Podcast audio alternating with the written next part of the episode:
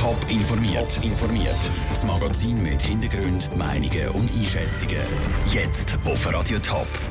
Wie Drohnen in der Landwirtschaft können helfen und ob sie den Gewässer im Sendegebiet zu wenig Wasser hat, das sind zwei von den Themen im Top informiert. Im Studio ist der Sandro Peter.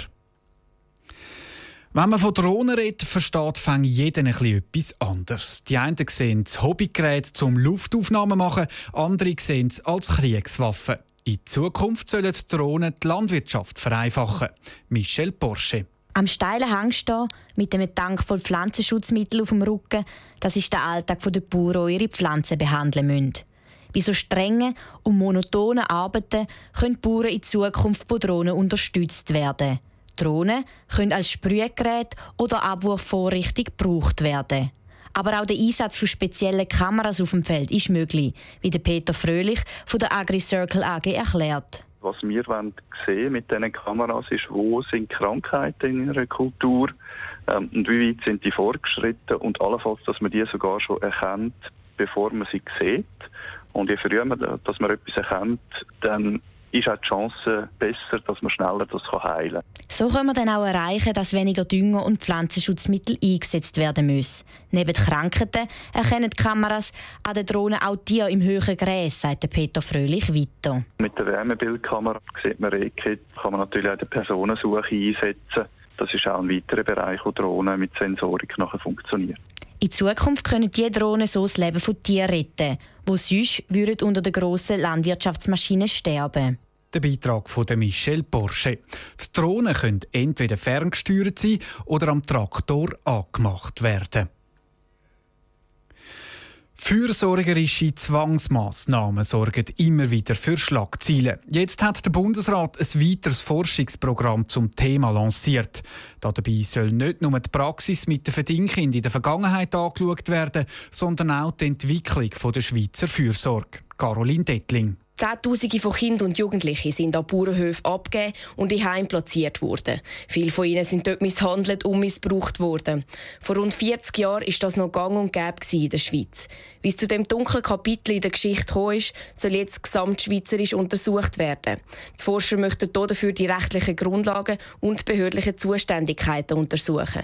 Das nationale Programm möchte aber nicht nur auf Geschichte schauen, sondern auch die aktuelle Fürsorgepolitik analysieren. Das aktuelle Forschungsprojekt ist das erste, das die Fürsorge und Zwang auf gesamtschweizerischer Ebene anschaut. Verschiedene kantonale Projekte laufen schon.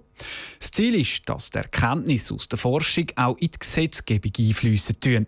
Das neue Projekt soll fünf Jahre gehen und 18 Millionen Franken kosten. Leere Seen und wenig Wasser in den Flüssen. In verschiedenen Orten in der Schweiz herrscht im Moment Wassermangel, wie verschiedene Medien berichten. Was in der Ostschweiz aussieht, im Beitrag von Melina Merten. Es war ein trockener Winter mit wenig Niederschlag. Darum hat es wenig Wasser in den Flüssen und Seen. Die Situation in Schaffhausen ist aber nicht alarmierend, sagt Herbert Boli von SH Power Schaffhausen. Rhein hat im Winter statistisch immer relativ wenig Wasser. Mit aktuell 200 Kubikmeter pro Sekunde liegt es tiefer wie der langjährige Mittelwert, aber nicht außergewöhnlich tief. Der Herbert Boli sagt, die Prognose für die nächsten zwei, drei Wochen, es sind nicht viele Niederschläge zu erwarten. Und zweitens sehe ich in den Statistiken, dass der Füllstand der Stauseen in den Alpen sehr tief ist, so tief wie selten oder schon lange nicht mehr. Es wird relativ wenig Wasser in den nächsten paar Wochen im Bodensee nachfließen, weder über Regen noch aus den Stauseen. Und das heißt, dass tendenziell das Wasser im Rhein weiter wird abnehmen. Der Herbert Boli sagt aber, das sei keine Gefahr für den Kanton Schaffhausen.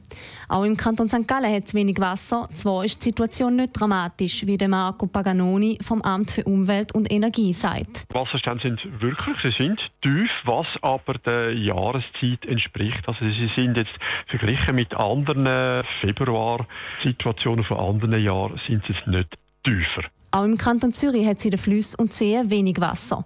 Das liegt daran, dass der Winter generell eine trockene Jahreszeit sei und darum nichts außergewöhnlich, sagt Wolfgang Bolak vom Amt für Wasser und Energie Kanton Zürich. Wir haben jetzt einmal angeschaut, wie die Pegel jetzt äh, seit Anfang Jahr sich entwickelt haben äh, bei uns äh, in den Flüssen und Bach. Und da kann man sagen, dass sie Anfang Jahr tief sind. Dann haben wir äh, Ende Januar aber ergiebige Niederschläge gehabt und im Moment sind sie eigentlich nicht mehr auffällig tief. In Gewässern im Sendegebiet hat es also wenig Wasser. Aber die Situation ist nicht alarmierend. Das ist der Beitrag von Melina Merten. Besonders tief sind die Wasserstände im Moment im Kanton Schweiz und im Wallis. Dort sind sie so tief wie schon lange nicht mehr.